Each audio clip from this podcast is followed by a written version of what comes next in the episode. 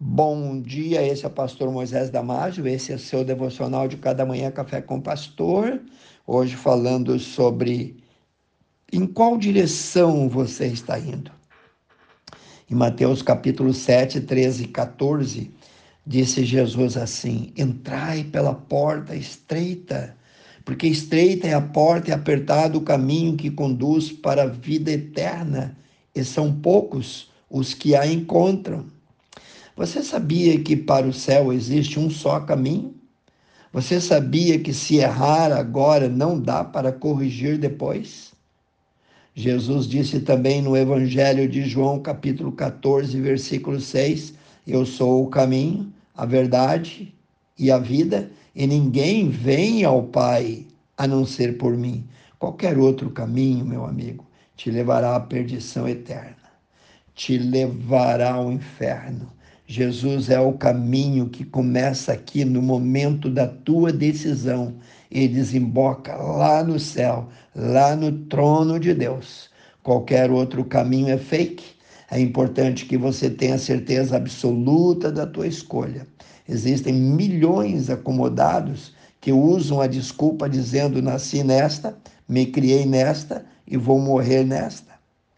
Outros insistem em dizer que todos os caminhos, ou seja, todas as religiões levam a Deus.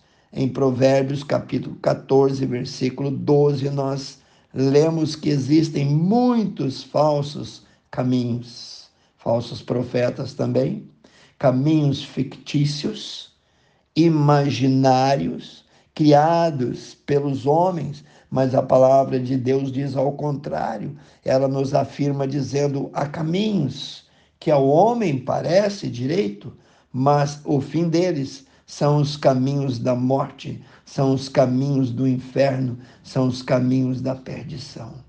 O profeta Jeremias, no capítulo 17, versículo 5, diz: Maldito é o homem que confia no homem Jesus mesmo disse algo assim quando ele disse em Mateus 15, 14b: Um cego não pode guiar outro cego, pois ambos cairão no mesmo abismo.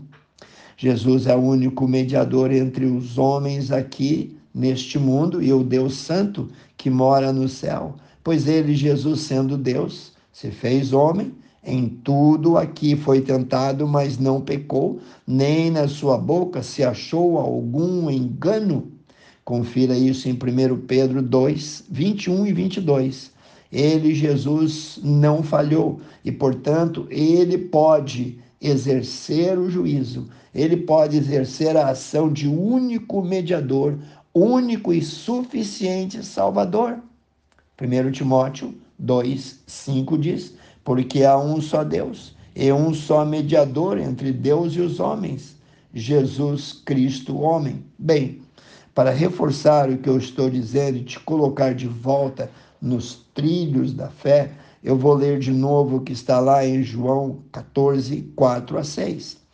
Disse Jesus aos seus discípulos: Mesmo vós sabeis para onde eu vou e conheceis o caminho Disse-lhe Tomé: Senhor, nós não sabemos para onde vais. Então, como podemos saber o caminho? Disse-lhe Jesus Tomé: Eu sou o único caminho, a única verdade. E Tomé, eu sou a vida eterna. Ninguém vem ao Pai senão por mim.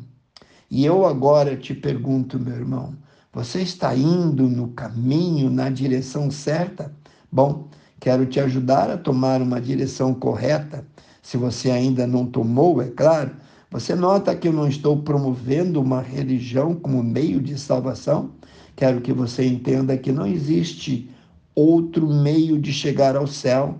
Jesus é a verdade única, ele é a solução final, ele é a única esperança, ele é a resposta. Pense nisso. A fé verdadeira, a fé que salva, a fé que vai te levar ao céu, ela não precisa de muletas, nem a cruz precisou de escoras. Se você não aceitar Jesus como teu único e suficiente Salvador, jamais será aceito no céu depois de tua morte. Não importa o quão bom você é ou quão bom você foi. A fé em nosso Senhor e Salvador Jesus é essencial para a salvação. Em Hebreus capítulo 11, versículo 6, nós lemos: sem fé não podemos agradar a Deus. Ninguém vai poder tentar se justificar no dia do julgamento final diante de Deus, dizendo: Eu fui uma boa pessoa, eu era uma pessoa religiosa, eu era uma pessoa boa, eu tinha fé no meu santinho, na minha santinha. Escuta, no livro de Efésios, capítulo 2, versículo 8 e 9, diz assim, ó: Porque pela graça sois salvos, por meio da fé.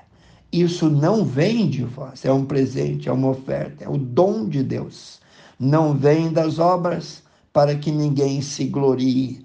Não podemos alterar, mudar ou substituir essas verdades bíblicas. Leia de novo os evangelhos. Eles são as boas novas que Jesus assumiu os nossos pecados, nos substituiu, pagou toda a nossa dívida, assumiu o nosso débito. Paulo resume o evangelho dizendo: o evangelho é o poder de Deus para a salvação de todo aquele que crê. Pense nisso. Quero orar contigo, precioso e amado Deus.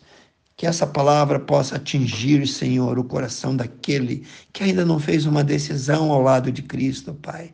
Daquele que ainda não abriu os olhos, ainda está fechado, Pai. Abre os olhos do coração, abre os olhos da fé, Senhor, e salva. Abençoe cada um que ouviu, cada família, cada amigo, cada irmão. Eu peço e oro em nome de Jesus. Amém. Se você gostou, passe aos seus grupos passe aos seus amigos, passe àquela pessoa que você sabe também que ainda não fez uma decisão, que precisa de Jesus mais do que tudo.